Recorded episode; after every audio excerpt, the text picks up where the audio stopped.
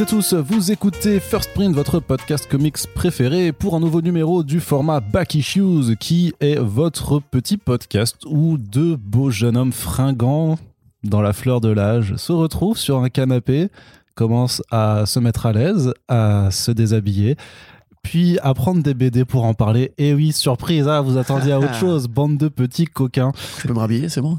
Eh bien oui, tout à fait. Par contre, vous pouvez aller sur onlyfans.com slash firstprint pour avoir les coulisses des enregistrements de ces podcasts où effectivement vous serez surpris du contenu euh, Ah, graphique euh, présenté là-dedans. Mais pour ceux qui restent... Oui, alors Pour, que, Parce pour, que, hein. pour ce qui reste de l'audio, euh, voilà, on vous offre juste le son sans l'image. Et aujourd'hui, donc, on va vous parler de plusieurs bandes dessinées qui sont sorties il y a plus ou moins euh, de temps. Il y a certains comics qui sont assez récents et qui sont donc euh, disponibles en librairie depuis, depuis peu, et d'autres euh, dont voilà, c'est une sortie un petit peu plus lointaine.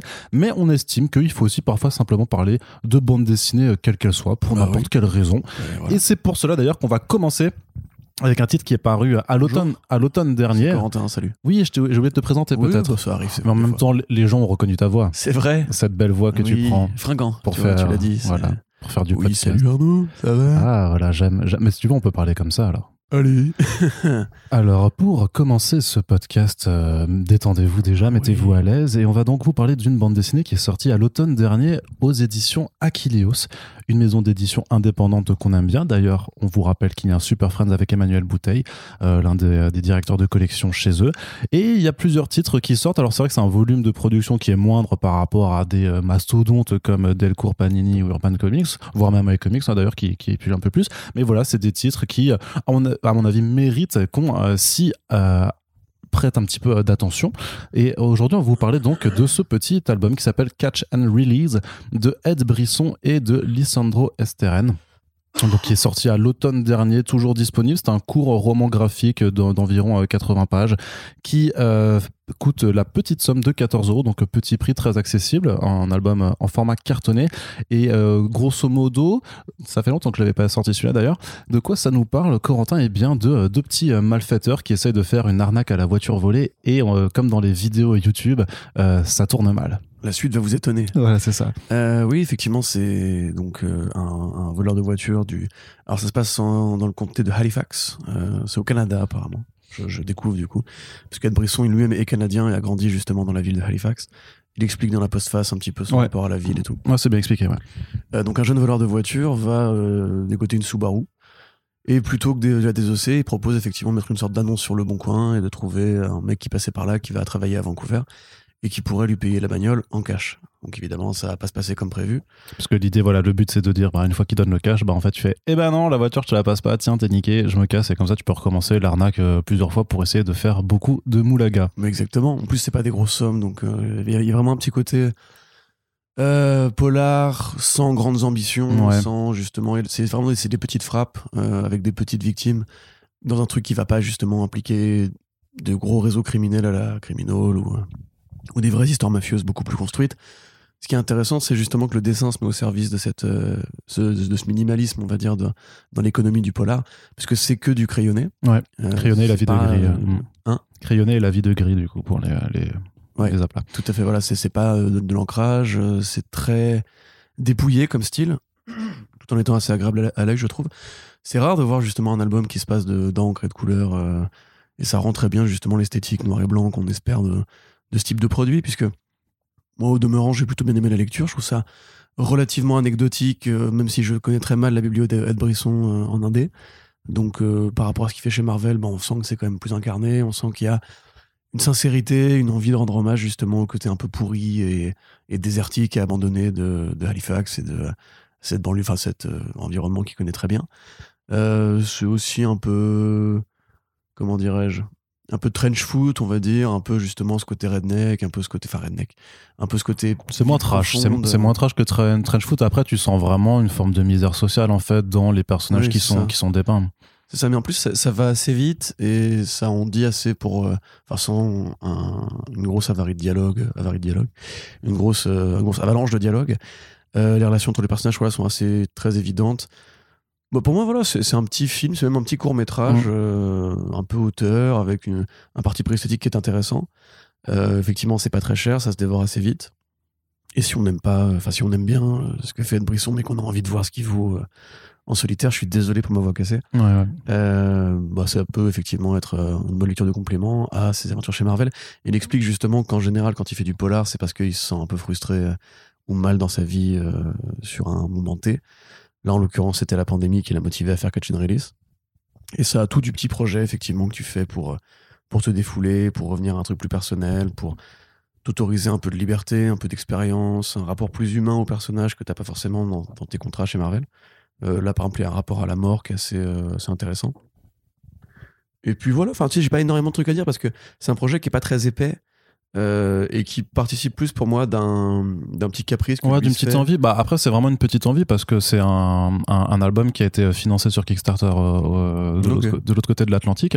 Et euh, donc voilà, enfin, et c'est euh, et c'est vraiment l'envie de raconter une histoire de façon. Enfin, pour moi, il y a vraiment euh, plus que du minimalisme, c'est de l'essentialisme en fait. C'est que tu vas vraiment euh, au cœur du, du propos et au cœur de l'histoire sans faire de forcément euh, de détours. C'est forcément tu pourrais ajouter des, des, euh, des scènes supplémentaires pour avoir un peu plus de background sur certains des personnages par exemple. Mais en fait, on n'a pas besoin parce que tu sais vraiment ce qu'ils veulent, tu sais vers où euh, ils, ils- vont aller et dans, en fait euh, et quelle trajectoire nulle en fait euh, ça va prendre parce que c'est vraiment euh, ouais l'histoire de, de deux types un peu un perdus en fait qui vont faire euh, des mauvais choix tout simplement et qui vont devoir après en assumer en assumer les conséquences. Mais je trouve que justement dans le peu de place qu'il y a, ça te, enfin ça t'entraîne vraiment en fait euh, dans l'histoire tu, tu te prends au jeu très rapidement parce que justement t'as pas de fioriture et tout ça t'es très vite happé et voilà au bout des 15 premières pages t'as l'élément déclencheur qui arrive très très vite et après tu, tu relâches plus la chose quoi c'est vraiment et pour moi c'est ce qui fait en fait euh, bah, la qualité d'un d'un- d'un bon récit de polar en fait c'est que tu alors oui tu peux dire on va le lire d'une traite parce que c'est assez court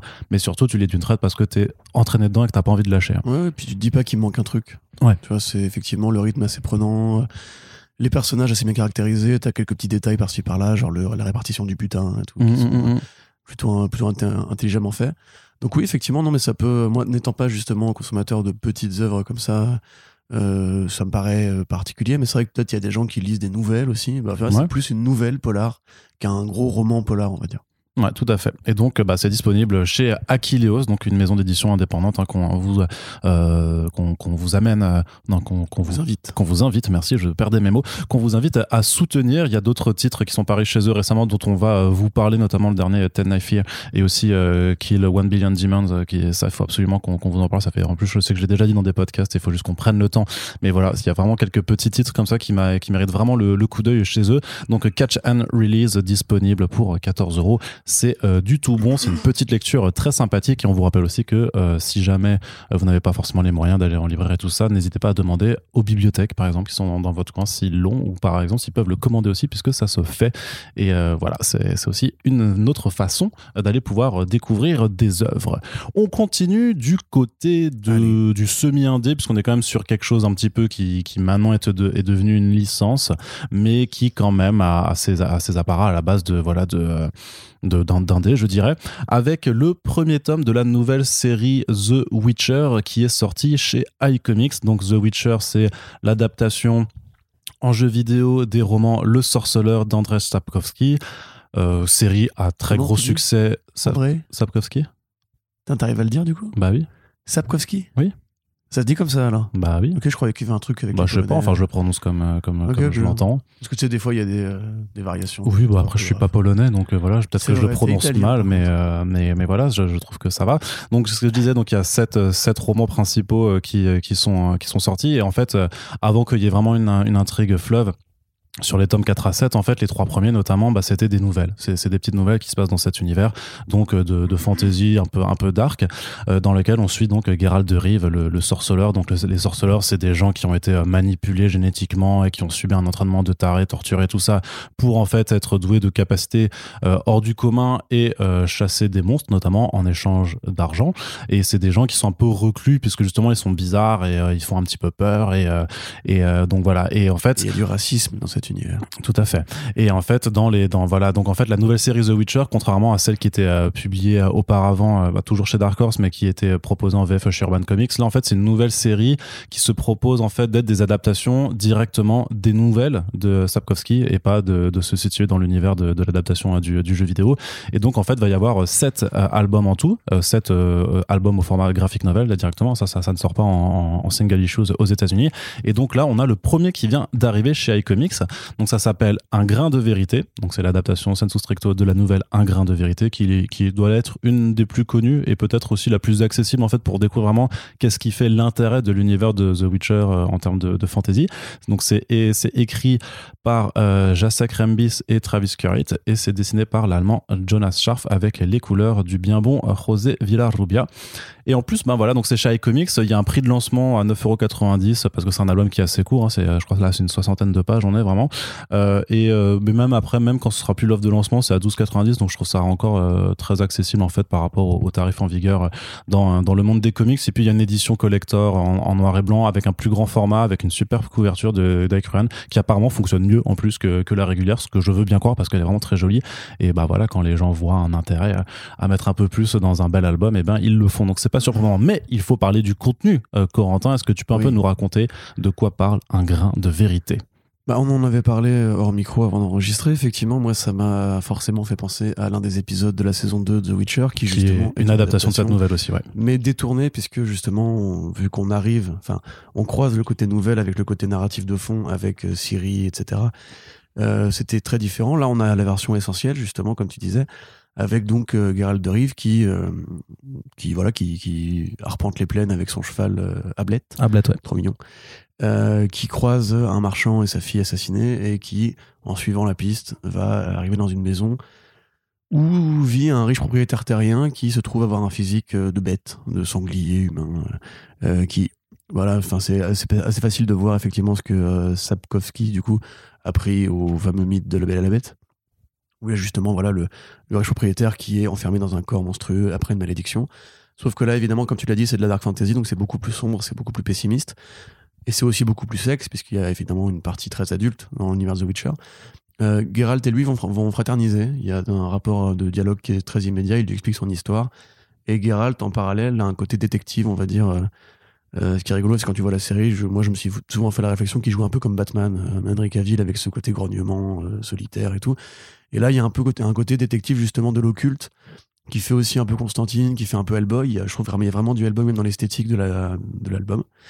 Euh, donc on va découvrir un peu quelle est l'histoire de Nivellen, c'est son nom, hein, Nivellen. Pour comment il en est arrivé là, qu'est-ce que qu'est-ce qui a été sa vie jusqu'à récemment et comment il serait lié à l'assassinat des deux personnes qu'on voit au début du volume, ce qui n'intervient qu'à la toute fin.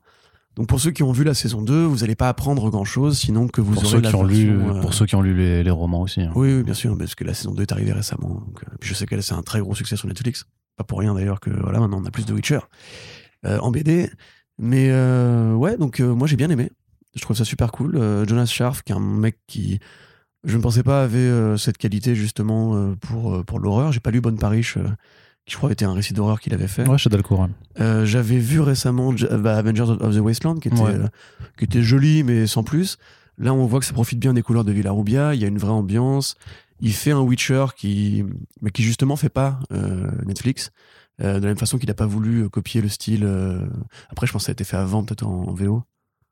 Deux. Avant la saison 2 de, de Netflix. Euh, bah, en fait, ça vient de sortir. Enfin, c'est sorti à la fois en VO et en VF quasiment simultanément. En fait, hein, euh, Bah voilà, il n'a pas voulu tomber dans le piège de refaire euh, du, du plan par plan, du copier-coller et tout. C'est une version qui est vraiment, effectivement, qui évoque plus de la littérature. Il n'y a pas d'effet de style, il n'y a, pas- a de grands effets, justement, euh, même par rapport aux jeux vidéo, qu'est-ce que Witcher s'est aussi fait connaître beaucoup grâce, au- grâce aux jeux vidéo. Il a créé son Witcher à lui, qui a immédiatement, pareil, ce charisme de personnage de roman, avec ce regard, ses sourires. Euh, T'en apprends beaucoup sans trop en apprendre, c'est-à-dire qu'on parle très peu de Geralt lui-même. On t'explique juste que les sorceleurs sont des chasseurs de monstres, simplement. Euh, et tu découvres un peu l'univers, l'ambiance, euh, cette ouverture justement à la violence, au sexe, euh, aux monstres, parce qu'il y a un bestiaire qui est assez impressionnant. Quand Geralt rencontre un monstre dans cet album, il énumère quelles pourraient être les espèces qu'il a en Mm. face de lui. Ce qui t'explique bien qu'en fait, lui, c'est une sorte d'ethnologue, on va dire, des monstres qu'il doit découper, etc.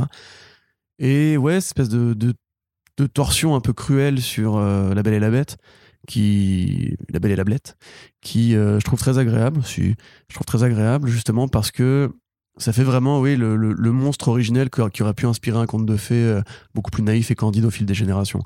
Les dialogues sont bien écrits, c'est bien rythmé.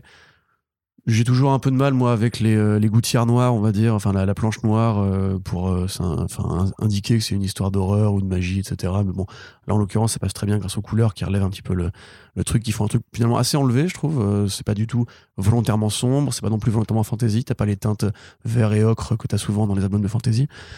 Donc, ouais, non, moi, je me suis plutôt bien éclaté. C'est très bien traduit d'ailleurs, au demeurant aussi. Je... Ouais, puis c'est, en plus la traduction c'est aussi euh, basé sur les après sur les dialogues euh, qui sont présents dans la ça- dans la nouvelle originale. C'est hein. le traducteur justement des romans Mm. euh, qui sont édités chez Brajlon, du coup Ouais. Ok, bah du coup, voilà, d'où le fait que ça a été. Enfin, je sais pas si c'est la même personne, mais euh, en tout cas ça reprend la traduction des romans Ok. de Brajlon, euh, pour- Bah oui, bah, tel quel, je te dis, moi j'ai pas de reproche à faire à ce projet-là. On sait l'amour que je porte aux comics de licence.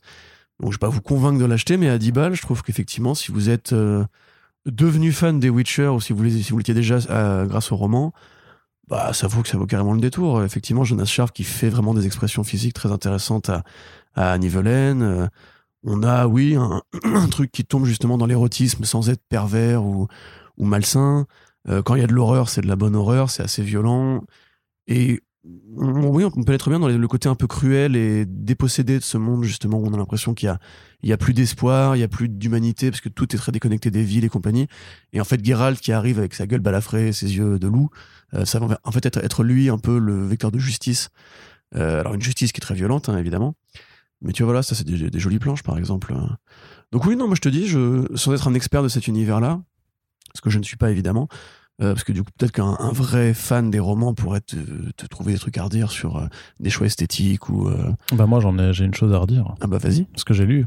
Ah bah c'est bien. Alors j'ai pas tout lu encore, mais celle-là, j'ai- enfin moi j'ai lu quand même les, les- la, la première moitié de, de- des- des romans sorceleurs. Et euh, mais je me rappelle très bien qu'un grain de vérité, c'était la première nouvelle parce qu'elle se situe assez tôt hein, dans, dans, les publications. Et c'est la première nouvelle, je crois, qui m'a vraiment scotché, en fait, qui m'a vraiment fait comprendre en fait euh, pourquoi pourquoi il y avait un intérêt dans, dans cet univers-là. Et notamment parce que dans la fantasy, souvent, enfin les héros voilà des monstres et les monstres en fait c'est c'est de la chair à canon. Et en fait là, ça donne vraiment une identité et un propos à des créatures qui généralement sont juste là pour, euh, pour être un leitmotiv de la baston et, pour, euh, pour faire valoir le, côté héroïque euh, du, du personnage principal. Et le fait d'avoir effectivement ces dialogues, d'avoir en fait vraiment une, donner une humanité, en fait une personnalité aux différentes, aux tout. différentes créatures. Ouais, c'est ça, voilà. Aux, aux différentes créatures, je trouve, je trouve que c'est vraiment quelque chose qui, qui, qui, qui, qui marque, en fait, dans, dans cet univers et que l'on retrouve, euh, pour le coup, parfaitement retranscrit là-dedans. Et euh, bah, moi, j'ai adoré, en fait, limite. Hein. J'ai j'ai vraiment kiffé parce que bah, je, je me méfie, enfin, c'est pas ce que je me méfiais, mais je me disais, effectivement, moi, j'ai lu la nouvelle. Alors, j'ai pas encore regardé la série. Euh, parce que ça, ça me va très bien d'avoir juste lu les bouquins. Euh, et euh, je me demandais, bon, est-ce qu'il y a vraiment un intérêt à vouloir adapter ça? Et en fait, ouais, parce que là, y a le, le propos est bien retranscrit, la patte graphique, elle marche super bien, parce que Scharf et Villarubia travaillent très bien ensemble. Et le seul reproche que j'ai à faire, c'est juste sur la, la représentation graphique des, euh, des pouvoirs, des, des sorts qu'il fait, euh, qui pour moi évoque vraiment ça du coup du jeu vidéo. Et je Le triangle. Ouais, les triangles, les, les symboles, parce que c'est vraiment ce que tu fais dans, dans le jeu. Dans, dans, dans The Witcher 3 que, que j'ai un petit peu fait aussi. Et je trouve que c'est bizarre, enfin bizarrement, c'est un élément esthétique du coup qui m'a sorti en fait de, de l'univers de, de, de, la nouvelle, enfin de l'univers de, de, Sorcerer que je me le représente, parce que justement ça m'évoquait un autre média ou un peu plus, euh, où je sais pas, je me disais, c'est d'un coup, je trouve que l'esthétique est, est pas, pas adéquate par rapport à ça. Mais après, c'est vraiment, voilà, ça intervient à quelques endroits euh, de quelques planches, c'est euh, et c'est juste moi qui ai tiqué dessus, donc euh, dans l'ensemble, voilà, c'est c'est pas dommageable du tout, mais vraiment, sinon, j'étais très très agréable, enfin très très bien, très agréablement surpris en fait. Je, je pensais pas que j'allais kiffer autant. Moi, le projet, en plus de faire des nouvelles, m'intéresse plus que l'adaptation de la saga chronologique du Witcher. Parce que justement, en comics, on a une, école de BD qui correspond à ça. On a les BD Conan le Barbare, où il y a énormément en fait, d'aventures euh, très éparpillées, où juste Conan mène une aventure et, et puis s'en va, entre guillemets. Et même dans l'univers de Witcher, il y a un peu ça aussi, puisque c'est un guerrier solitaire très fort à la bagarre, qui passe de rencontre en rencontre dans des univers cruels et violents.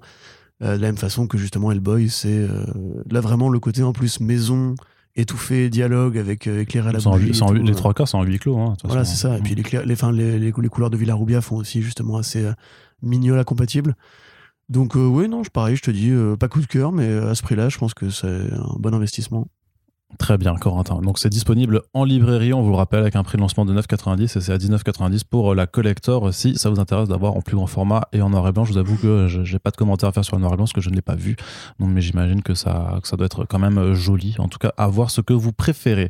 Corentin, on, bon, on est en fait 100% dans l'indé hein, dans, dans, ce numéro, mais quelque part, on est quand même là dans un indé qui se rapproche un petit peu du, du super-héros, euh, puisqu'on va vous parler de deux bouquins de Donny Cates qui sont sortis euh, récemment chez Urban Comics. Et le premier, c'est The Paybacks, sur lequel euh, Donny Cates est accompagné à l'écriture de Elliot Rahal et au dessin d'un certain Geoff Shaw, un collaborateur régulier hein, de l'ami Donny mhm. Cates, avec qui ils ont fait notamment ensemble God Country. Oui, tout à fait. Euh, alors, The Payback, c'est, comment dirais-je, une série comique euh, de super-héros où on imagine que dans un monde euh, comparable à celui de DC et Marvel, un financier, une banque, on va dire, de super-héros, enfin pour les super-héros, est là pour prêter de l'argent à celles et ceux qui veulent acheter du matériel pour aller combattre le crime, et inversement aussi aux super, méchants qui auraient besoin de matériel pour commettre leurs leur méfaits.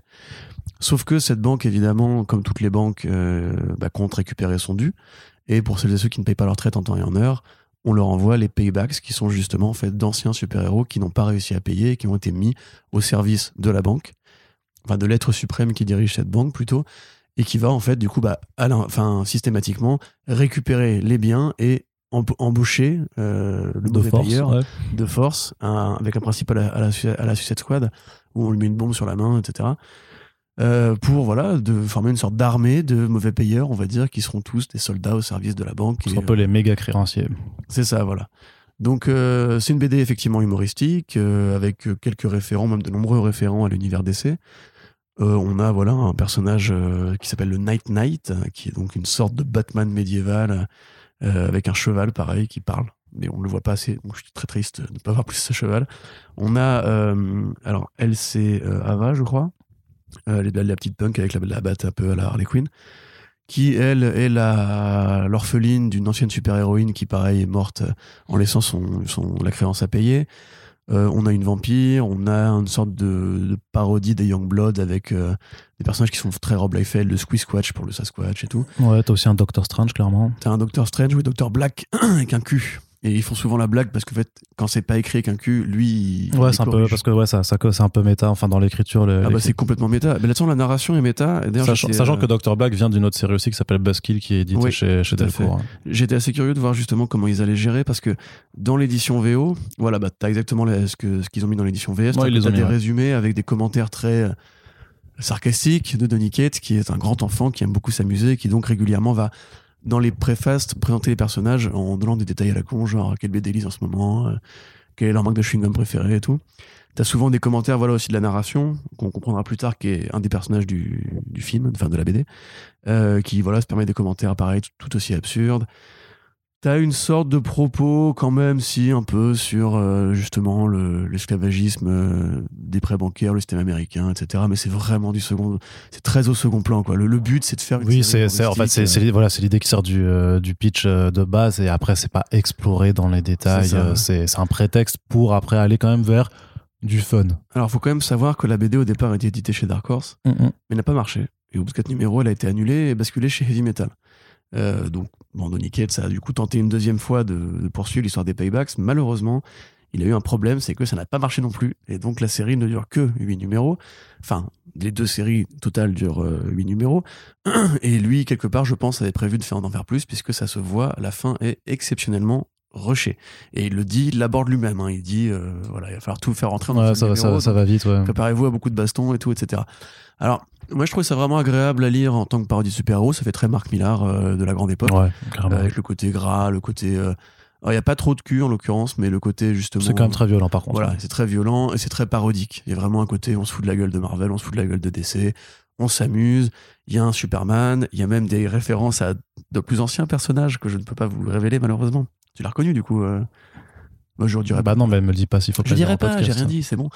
Euh, maintenant, voilà, je trouve que c'est une, une, bonne lecture qui est effectivement marrante. Il y a plein, il y a plein de, voilà, de, de mise en scène du méta. Il y a même une référence à Grant Morrison à un moment donné, euh, parce que Heavy Metal était à l'époque piloté par Grant Morrison, qui intervient comme euh, Yale l'aurait fait dans euh, Animal Man, c'est sur une case pour expliquer un peu ce qui se passe à ce moment-là. Donc voilà, la, la deuxième partie du volume est vraiment la partie la plus intéressante parce que c'est là que ça déconne le plus, c'est là que ça tire partout. On voit aussi que Geoff Cho s'amuse de plus en plus à mesure que l'histoire avance et se déconnecte du propos un peu justement social euh, qu'il pourra représenter. Euh, on peut reconnaître voilà des silhouettes de Galactus, de Celestial euh, dans, dans l'arrière-plan. Ouais, puis t'as même le côté du, du van qui est la House of Mystery Oui, en oui. fait. Qui, est- qui bah, est qui trop- même qui même aussi Danny the Street, mais tu vois la version. C'est marrant parce que fait, ça il l'a fait avant justement que dans la nouvelle série Doom Patrol, Danny the Street devienne Danny l'ambulance. Hmm. tu vois, qui du coup maintenant Danny the Street, c'est enfin Dan- Danny la rue, euh, deviennent justement euh, une- un camion mobile qui est aussi une dimension infinie, euh, qui prend les formes qu'il veut, enfin qui elle veut. Donc ouais, c'est effectivement une bonne lecture. Maintenant, on va pas se mentir, cette lecture-là, elle arrive aussi en France parce que justement, elle est Voilà. motivée. Il y a une rampe de lancement qui est, à mon sens, beaucoup plus intéressante parce que ça, vraiment, ça fait le côté. Enfin, Paybacks ressemble beaucoup à un projet de gamin un peu fou qui veut s'éclater avec les super-héros en éclatant les super-héros, euh, qui veut mettre de la violence partout, des trucs de taré, etc. À la fin, je trouve quand même que il y a une sorte de foutage de gueule des codes de la narration classique où vraiment le super vilain fait un monologue du super vilain et on lui fait remarquer qu'il fait un monologue du super vilain. Le héros commence à interrompre le super méchant pour lui dire c'est bon ta gueule t'es qu'un super méchant. Euh, Il y a vraiment des facilités dans l'écriture, mais parce qu'il était pressé par le temps, hein, c'est évi- évidemment ça. Même limite, je trouve pas qu'on sente beaucoup la présence de Elliot Rahal en fait. mais du coup, voilà, c'est c'est effectivement euh, une bonne lecture. Ça fait deux fois que je dis ça, mais je trouve quand même qu'elle est limitée dans son concept par euh, sa brièveté et le fait qu'il est pas. euh, Ouais, après, ça fait quand même un album Une- de 200 pages et quelqu'un, donc c'est. euh, oui, mais tu vois très bien qu'il voulait aller plus loin. Quoi. Il y a des pistes qui sont, qui sont pas développées, il y a des trucs qui sont super rushés. Même par rapport à l'identité du, à l'identité- à l'identité du super banquier, justement, où quand ça arrive, tu te dis Ah, oui, bon, bah du coup, j'aurais bien aimé qu'on ait une petite partie en plus pour m'expliquer ça. Tu vois, en fait, ça, il- comme ça a été annulé, il n'a pas eu la place de le faire. Donc il s'est trop laissé écouter euh, vanner pendant quatre numéros pour le premier volume, ce qui fait qu'à la fin, on paye la facture, mais ça reste tout à Bon, fait. euh, C'est juste les, les euh, lecteurs qui sont pas montrés assez curieux et c'est de leur faute à eux. C'est vrai. Lisez de l'indé, sinon ce sera votre faute à vous aussi. Très bien. Mais justement, on va, on va faire directement la, la transition Ouais. avec l'autre volume qui arrive en même temps et par la même équipe créative. Alors, il n'y a plus Elliot Rahal, mais c'est euh, toujours Donny Cates et Geoff Shaw. Et euh, ça, par contre, donc ça s'appelle Crossovers. Donc, ça a démarré chez Image Comics. On vous en avait déjà un petit peu parlé après avoir lu le premier numéro dans un Back Issues VO, bah, quand ça venait euh, de sortir. Et donc là, on peut refaire un point maintenant sur cette série avec euh, ce, premier, ce premier arc hein, qui est contenu dans, dans cet album, qui, euh, en plus, bah, à l'instar des autres séries en indé chez Urban Comics, euh, démarre aussi là avec un prix de lancement à 10 euros. Donc euh, forcément, il y a, sachant que The Payback c'est à 20, donc on peut se dire que pour, pour 30 euros, t'as le Oui, doublé, un, t'as un très bon doublé. Mais alors, du coup, sur Crossover, euh, Corentin, que peux-tu me dire un petit peu de là-dessus? J'aime beaucoup là où ils ont positionné le sticker euh, 10 euros du coup. c'est ce qui vraiment t'as la tête du, euh, du gamin à cet endroit-là. Euh, Qu'est-ce que je peux t'en dire? Écoute, bah, c'est une série qui porte très bien son titre. Et d'ailleurs, rappelle-toi, on s'était posé la question à l'époque où Bleeding Cool avait fait un article. il va y avoir un crossover chez Image Comics. Et en fait, bah, c'était ça, effectivement. On n'avait pas vu venir. parce qu'on s'est dit, ah, bah, c'est juste que la série s'appelle Crossover et que Rich, John- Rich Johnston euh, s'est trompé. Mais en fait, non, non, il y a bien effectivement une notion de crossover au sein d'Image Comics. Pour vous résumer, en fait, la série, elle part d'un concept simple. En fait, vous avez une ville, euh, Denver, euh, dans le Colorado, dans laquelle en fait va surgir un faisceau de personnages de fiction, de bandes dessinées, des super-héros, des, des justiciers armés, masqués, etc. Et qui vont, bah, euh, confus, commencer à se taper sur la gueule. Un peu comme un crossover estival de super-héros, justement, on a cette partie destruction, cette partie grande bataille finale, y compris au cinéma, etc. Euh, sauf que là, c'est des personnages qui viennent vraiment des BD. C'est des personnages de DC, c'est des personnages de Marvel, c'est des personnages de Image, de Dark Horse, etc. etc. Arrive justement l'incident, euh, le gouvernement n'est pas forcément très content de, voir euh, ces, ces- ces puissances tutélaires de la fiction débarquer dans le monde et commencer à casser une ville, envoie l'armée, et bah, un personnage qu'on suppose être Doctor Strange va ériger un portail au-dessus de Denver pour empêcher euh, les bombes nucléaires de tomber. Et donc, qu'est-ce qui se passe à l'intérieur? Puisque du coup, le reste du monde est coupé de ce qui se passe dans la bulle, où il y a le crossover, où il y a le portail duquel viennent les personnages de fiction. Euh, tandis qu'à l'extérieur, euh, d'autres personnages ont réussi à sortir. Donc, et puis on a quand même le traumatisme un peu à la 11 septembre, justement, d'avoir eu une ville qui a été ravagée euh, par des personnages de BD. Donc maintenant, la, lecture et la pratique de la bande dessinée devient un truc euh, ostracisé, euh, même racisé quelque part, justement. Enfin, on peut trouver tout un tas d'allégories, genre les comic shops deviennent des sortes de mosquées que, devant lesquelles des gens manifestent avec des, des dieux détestent les masques, euh, avec voilà les intégristes euh, religieux chrétiens, avec les, les suprémacistes blancs entre guillemets. Euh, les- même les cosplayeuses passent un peu pour des femmes voilées, les auteurs de, de, de BD passent un peu pour des, des, des, des tarés pareil euh, qui incitent les, les, les djihadistes entre guillemets. Euh, Il y a un truc par rapport au fait que les auteurs de BD sont justement ostracisés aussi et poursuivis, ce qui est pas encore trop dans ce volume-là, mais dans le volume suivant, il y a un numéro avec Chip Zdarsky notamment qui parle très bien de ça. Mm. Euh, donc ça commence là-dessus en fait, sur le côté un peu. Et si la passion de BD était, on va dire, l'islam euh, post-11 septembre. Et ensuite, ça va beaucoup plus loin. Mais mais beaucoup plus loin. C'est-à-dire qu'ensuite, donc l'héroïne Ellie, alors elle s'appelle, pareil, un nom euh, très méta, Ellipses Howell. Donc en fait, les ellipses, oh bah, tu vois, un truc comme ça. Euh, donc c'est complètement con.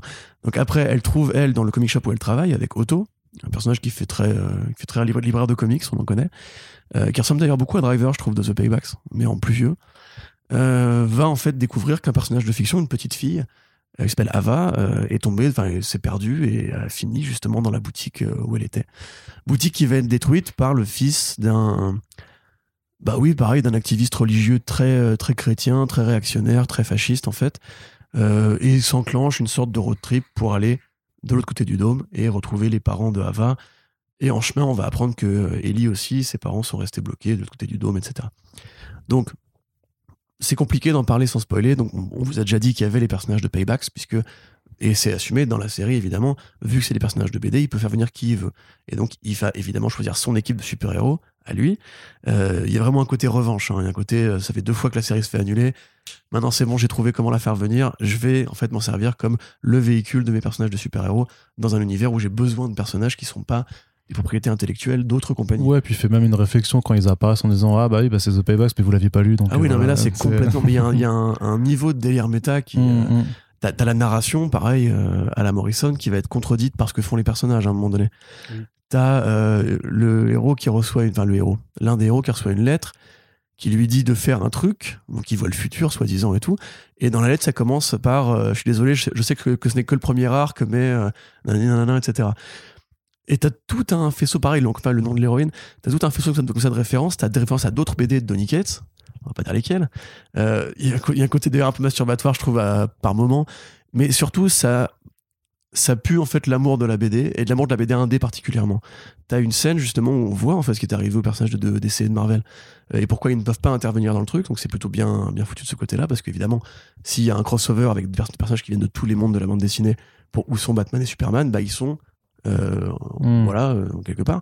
Et d'ailleurs cette scène-là justement, je sais pas si tu, le- tu vois de, de quoi je, de quoi je parle, c'est une référence à une scène d'un numéro de Spawn aussi. Mm. Tu sais, où Spawn parlait à Cerebus, justement, et c'est le fameux numéro qui théorise euh, l'idée d'Image Comics et pourquoi les auteurs indés sont plus libres que les, les auteurs de, de fiction. Pourquoi Spawn, qui a été créé par un homme libre, justement, n'est- est beaucoup plus libre que, que Batman. Et t'as une planche où, justement, tu vois les mains de Batman, Superman, Wonder Woman, etc., derrière une cage. Et ça, tu vois, c'est aussi un hommage qui rend. Et de toute façon, le premier arc s'appelle Kids Love Chains. Justement, bah, un hommage, voilà, encore une fois, Ah, à la, à boîte qu'il veut fonder et parce que justement euh, c'est lui il a grandi en lisant du Spawn.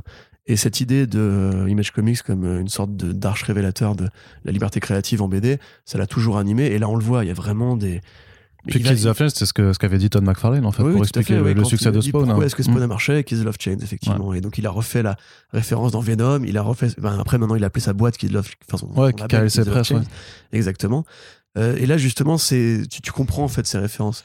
Mais t'as vraiment des trucs qui sont. Bon, ça, c'est pas un spoiler de vous dire qu'il y a des personnages qui viennent d'autres bandes dessinées non plus. On vous dira pas lesquels parce que sinon. c'est- Non, c'est non, pas mais non, parce qu'il y, a- il y a d'intérêt, vraiment, il y a vraiment, il y a vraiment un côté, notamment si vous l'avez pas lu forcément en, en VO et tout ça, mais il y a, il y a un côté euh, jubilatoire et du vrai, du vrai fan service et de la vraie surprise en fait, avec une maîtrise vraiment du côté du, du page turner en fait, où tu vas tourner une page et tu vas faire Ouais. oh, vraiment, tu vas lâcher Ah. des expressions et en fait vraiment, euh, parce que moi je- j'avais lu les, les, les premiers, mais j'étais pas allé aussi loin en fait, parce qu'après je m'étais dit bah c'est bon, j'attendrai la, la VF euh, par, par manque de temps et je te jure que la lecture, c'était c'était jubilatoire en fait. Vraiment, t'as as, des, t'as des pages pleines ou t'as des tournes pages ou même une double page qui est complètement mais, hallucinante. Et euh, tu comprends vraiment dans le, dans le. Là, je le comprends en fait. Là, c'est du fan service, euh, euh, pas forcément nostalgique, mais vraiment de, de, ouais, de gosse en fait, où tu veux mettre tous les jouets possibles euh, dans, au même endroit.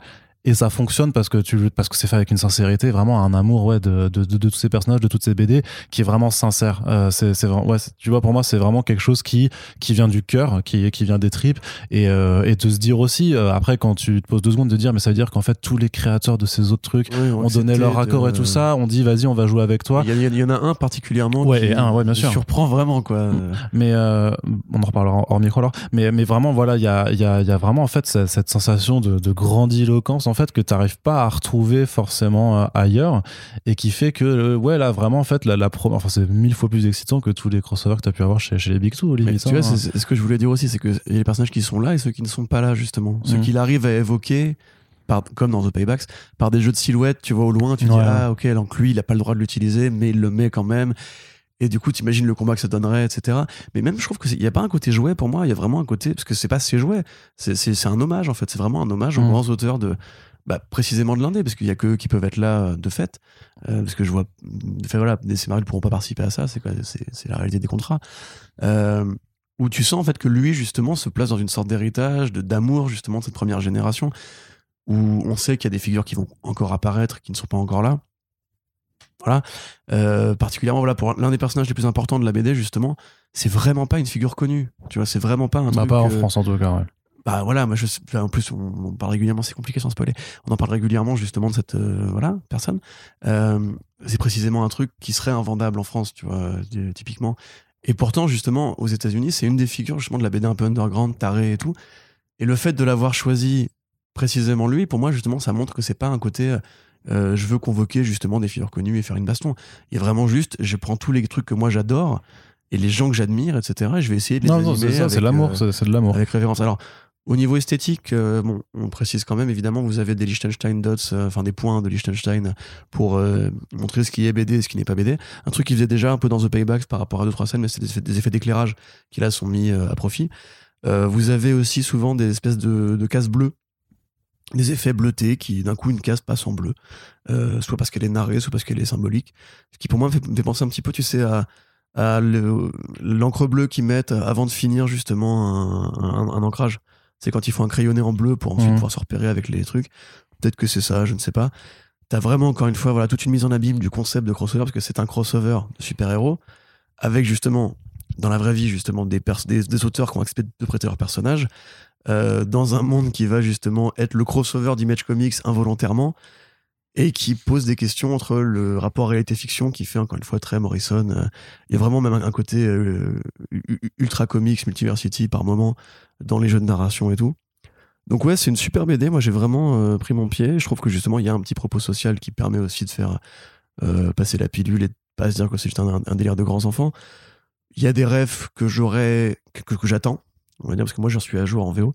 Il y a des rêves que j'attends. Euh, quelque part, j'aurais presque, tu vois, aimé que justement DC et Marvel acceptent de participer parce qu'il y a vraiment un côté tellement, euh, tellement série fleuve et tellement hommage à la BD de super-héros parce que les crossovers c'est c'est les Big Two qui les ont inventés tu vois ce concept là justement de la mm.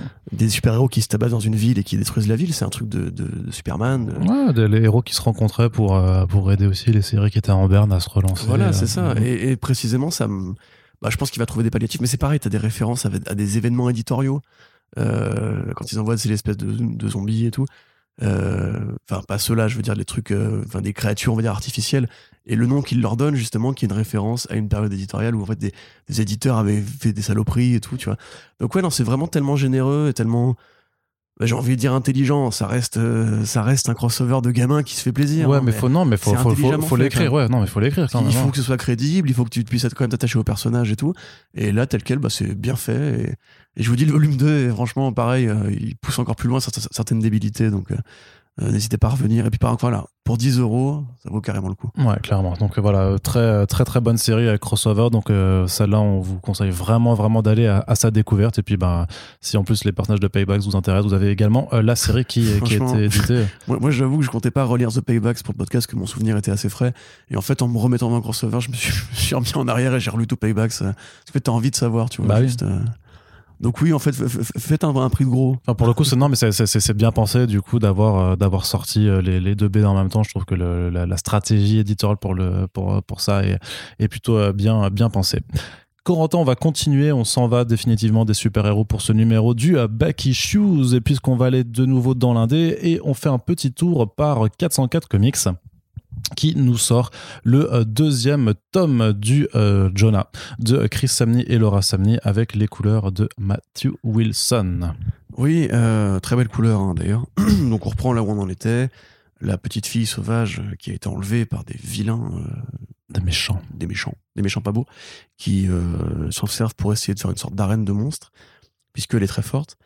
Euh, ça va un peu plus loin. Enfin, elle, est capable de, voilà de, de c'est one punch c'est one punch man mais dans le corps d'une petite fille euh, espiègle. C'est euh, Son Goku avant le tome 1 de Dragon Ball, on va dire. Mm. C'est l'homme, c'est l'enfant bête, l'enfant sauvage. Mm. Bon, elle est pas si bête que ça, mais en tout cas, elle te défouraille des monstres juste avec une, patate quoi. Non mais l'enfant bête, l'enfant. Ah bête, ok, je comprends l'enfant stupide. c'est pour ça. Bah, elle est pas non plus ultra futée, mais c'est plus l'enfant animal. oui, oui, pardon.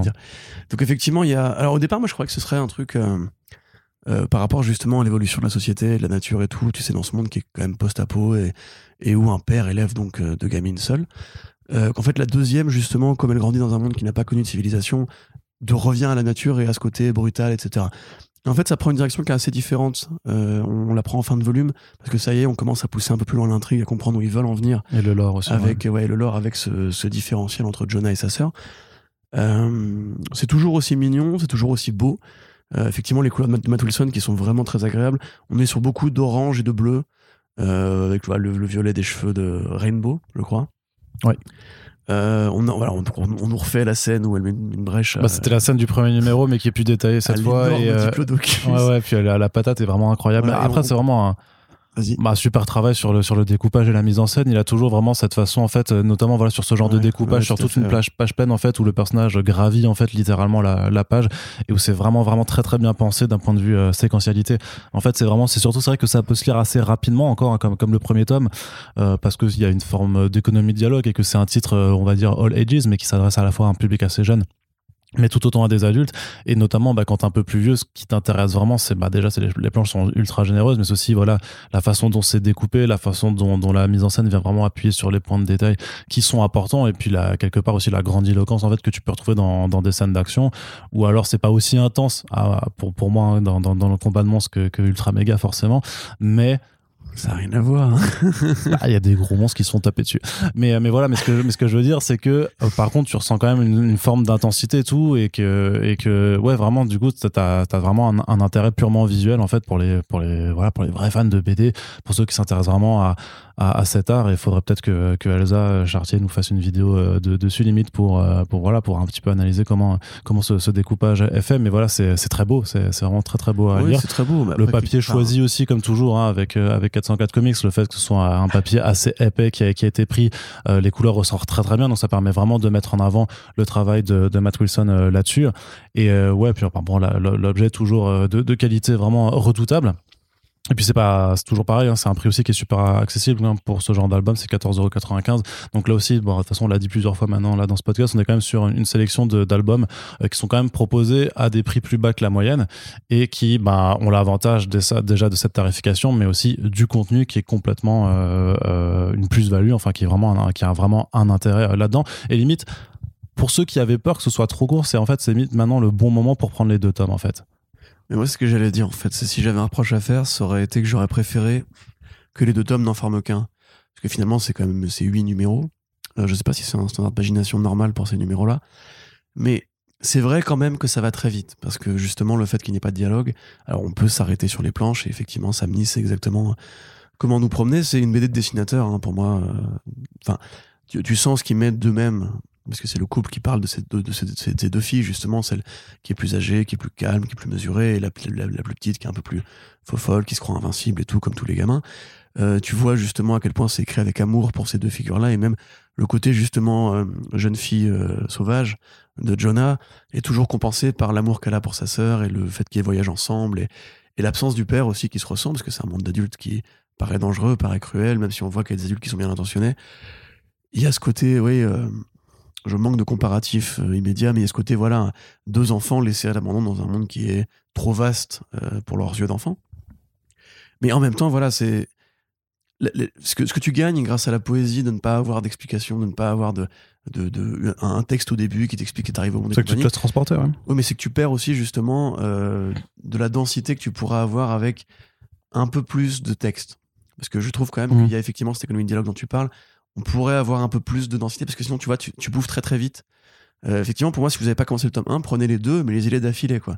Parce que je pense que c'est, à mon sens, plus, vu le twist qu'il y a à la fin, enfin, le twist, la révélation qu'il y a à la fin, c'est plus intéressant d'avoir eu tout ça d'un seul Toute coup. la, ouais, toute la, ouais, toute la mise en bouche, on va dire. Proportionnellement, du coup, le tome 1 paraît effectivement juste une intro qui mène vers, le- vers, vers le tome 2, alors que finalement, les deux sont en fait complémentaires, parce que la, partie de la, la vraie partie intéressante de l'histoire, c'est jusqu'à ce qu'on comprenne un petit peu euh, qu'est-ce qui, qu'est-ce qui se passe, quelle est justement l'identité de machin et tout. Donc, euh, tel quel, moi, après, ça reste effectivement une lecture que j'aime beaucoup. Je trouve qu'il est très très fort et on voit qu'il se fait, il se fait plaisir sur des techniques ouais, qui sont euh, merveilleuses, les contours, les expressions des visages. Enfin, tout est parfait en fait. Il n'y a, pas de, de, truc à jeter là-dedans. En revanche, effectivement, si vous êtes adulte, soyez sûr quand même d'être un vrai gros fan de dessin. Parce que sinon, pour moi, c'est quand même une lecture qui sera plus appréciée ou plus comprise par un plus jeune public. C'est que mon avis. hein, Très très bien. moi, fan de, fa- fan de, de, de coups de crayon, je, je, Ouais. je suis bien dedans. Mais ceux qui préféreront, par exemple, euh, des trucs comme Crossover ou quoi, dont, dont on parle dans, dans l'indé euh, plus, plus classique, plus mainstream, là, on est vraiment sur autre chose. Ouais, très bien. Et donc disponible hein, chez 404 Comics pour la somme de 14,95€. N'hésitez pas à aller voir votre libraire. Et si jamais, voilà, si vous n'aviez pas commencé encore la série, bah, le fait que les deux tomes soient disponibles, ça vous permet vraiment d'avoir un- un- une bonne lecture euh, en doublé. euh, Ce, ce sera euh, très bien.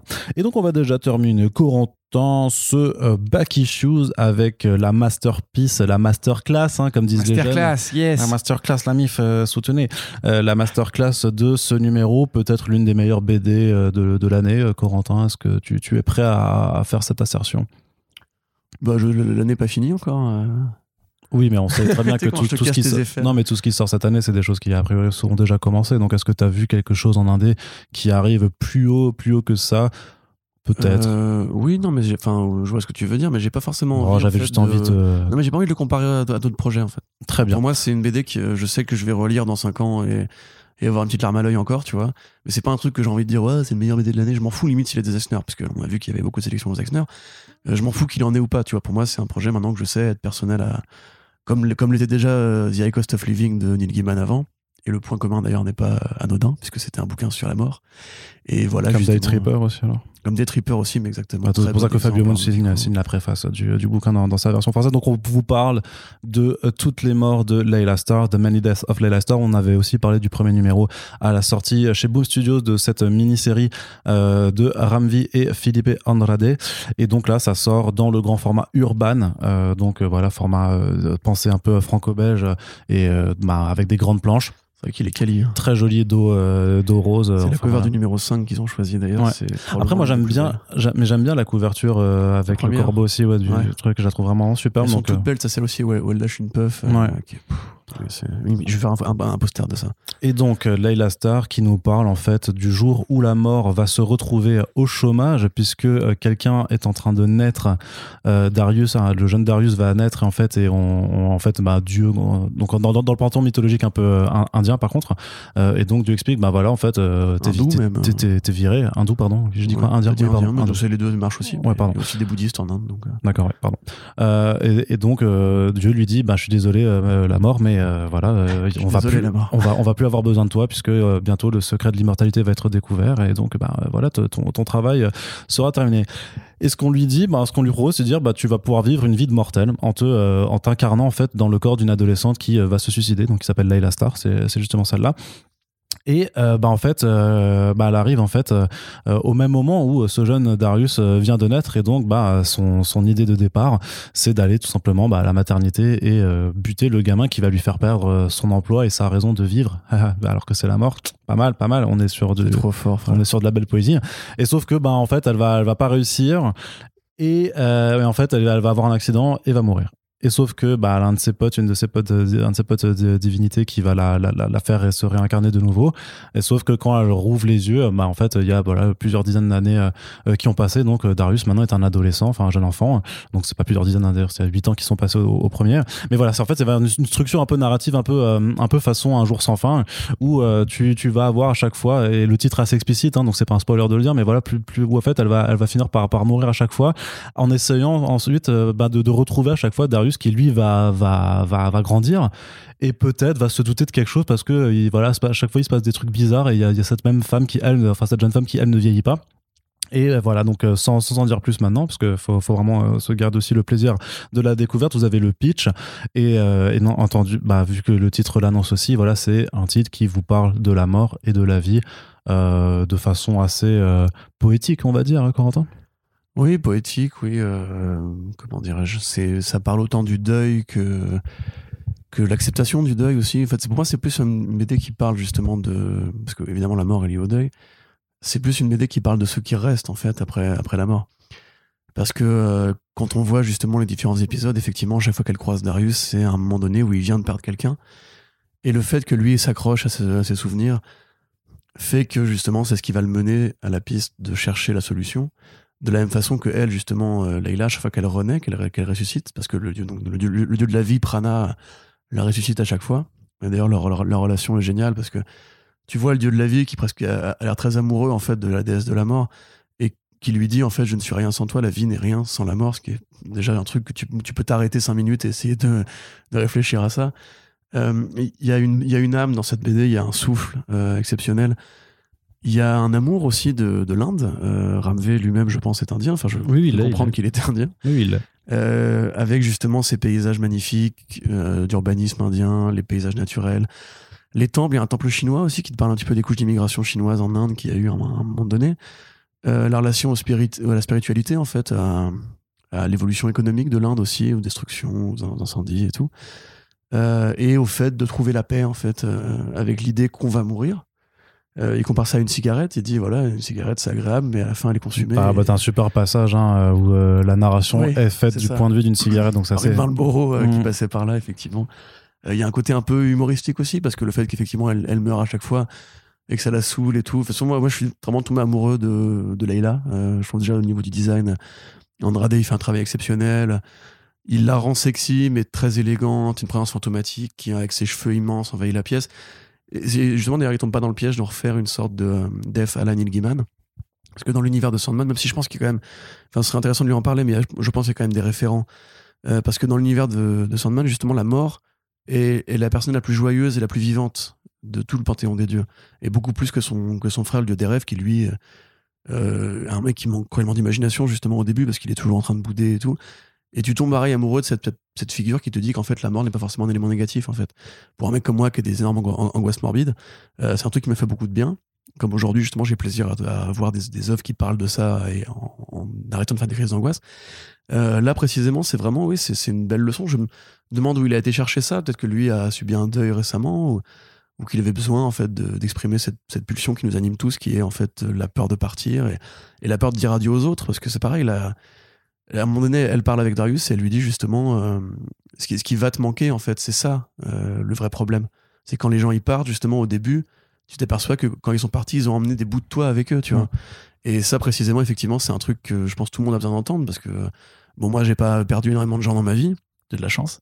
Mais je sais que, voilà, j'ai connu des gens en deuil, mais j'ai effectivement éprouvé le deuil de grands-parents ou quoi. Et, c'est un truc qu'il faut toujours se rappeler en fait c'est la fin la fin est naturelle la fin est, est, normale et la fin en fait si tu veux il faut s'arrêter deux secondes pour considérer que il y a eu un avant et donc c'est l'avant qui compte et pas ce qui a pas, pas ce qui n'est plus là en fait euh, pareil il y a aussi je trouve beaucoup d'énergie euh, très positive et philosophique à la carbone et silicium tu vois pareil les les moments où on voit euh, alors c'est silicium du coup le, le, masculin Bon, j'ai plus de souvenirs là. Il me semble. Hein, qui, pareil, tu vois, parcourt, euh, parcourt l'Inde aussi, parcourt le monde. Et, et assiste à l'effondrement de l'humanité avec beaucoup de philosophie et de sagesse et, de spiritualité. Il veut juste voir, il veut juste contempler la beauté du vivant et tout. là, c'est pareil, tu vois, il y a ce côté très peu bavard en fait, parce que c'est quand même pas très bavard comme BD. Enfin, il y a ce qu'il faut comme dialogue pour que ce soit explicatif, mais t'as pas des engueulades, t'as pas. Non, non, pas assez vite, tu vois, c'est beaucoup plus agréable à lire en, trade d'ailleurs, je trouve. Euh, où voilà, on, on s'arrête pour regarder la beauté euh, des paysages, on s'arrête pour regarder des gens qui travaillent, qui, qui vont au marché, qui vraiment au marché pour, la, pour une pour une fois, tu vois, qui voilà sont en soirée, qui, qui fument, des magnifiques volutes de fumée et tout. Mm, mm, mm. C'est c'est une vraie célébration du vivant à travers les yeux de la mort, ce qui est du coup euh, assez génial. Et on voit son voyage spirituel à elle et comment petit à petit, elle qui au départ était une égoïste qui voulait juste laisser les gens crever littéralement pour récupérer son travail, devient en fait un être, un être beaucoup plus vivant, beaucoup plus innocent que justement le côté un peu corporatiste. Parce qu'on l'a dit, le Panthéon des dieux, c'est vraiment une boîte en fait. C'est, Ouais, ouais. Et c'est une boîte, c'est pas une start-up, hein, c'est une boîte à l'ancienne avec voilà Kali quand elle a, donc c'est la déesse de la mort Kali chez les Indiens. Quand elle arrive euh, dans, dans le, le- le bureau du patron, elle a un petit tailleur, euh, les cheveux en bataille, un, petit, un truc dans les cheveux et tout. Donc c'est vraiment oui le côté euh, corpo en fait et limite un peu stupide qu'on peut mettre là-dedans, qui pareil d'ailleurs fait explicitement référence à d'autres trucs. Euh, Moi j'y vois un petit peu un côté euh, merde euh, Good Omens, tu vois pareil où il y a le côté un peu administratif de, la, de la divinité où tout le monde a bien son boulot, etc., etc. Donc ouais, enfin, que dire? Effectivement, pour moi, c'est pas, vraiment pas envie de dire c'est le meilleur titre un indé de l'année. Pour moi, c'est le meilleur projet de Ramvé. Ça, je peux très clairement le dire.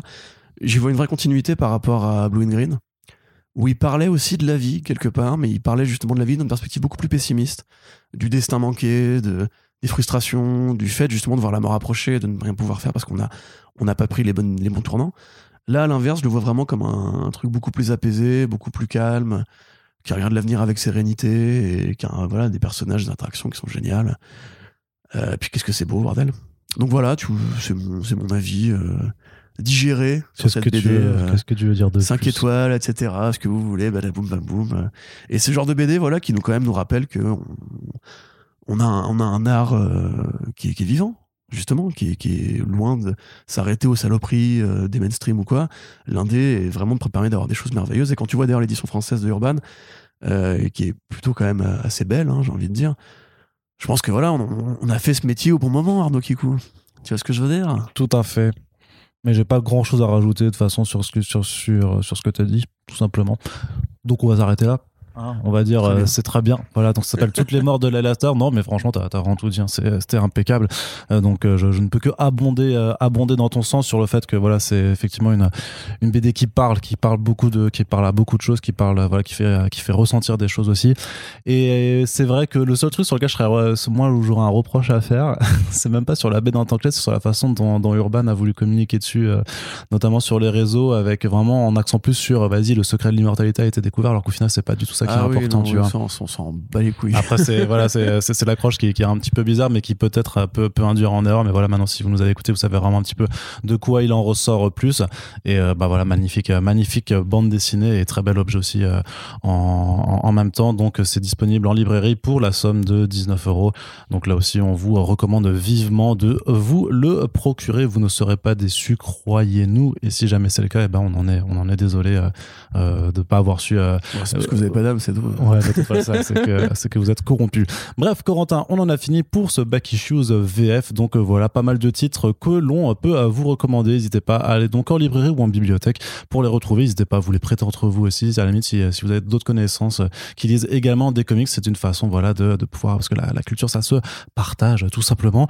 En tout cas, on espère que ça vous a plu. N'hésitez pas à nous dire ce que vous avez lu ou ce que vous comptez peut-être lire après nous avoir écouté. On est toujours ravis de savoir que nos petites voilà nos petites chroniques audio ont pu permettre de vous convaincre, de vous lancer dans la lecture de quelque chose. C'est un peu le but, hein, tout simplement, de ce podcast, hein, c'est vous inviter à la lecture.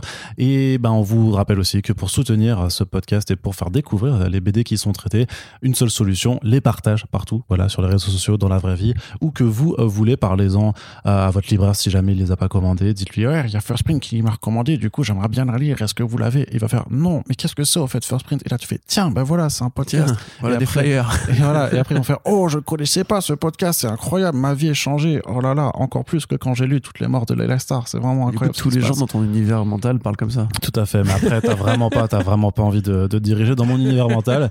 Et on vous rappelle aussi qu'on a une page Tipeee qui existe pour nous soutenir, euh, voilà, sur le long terme et également dans la description des Back Issues, il y a des liens euh, pour chacun des albums chroniqués quand ils sont disponibles chez nos amis et partenaires de Comics Zone. Si vous n'avez pas de libraire dans, dans le coin et que vous n'avez pas peur de la, de la vente par correspondance, eh ben vous pouvez à la fois soutenir soutenir le podcast et un sympathique comic shop lyonnais en allant passer commande avec les liens qui sont dans la description. Merci à toutes et tous de nous avoir écoutés et on vous dit à très bientôt pour le prochain podcast. Salut Salut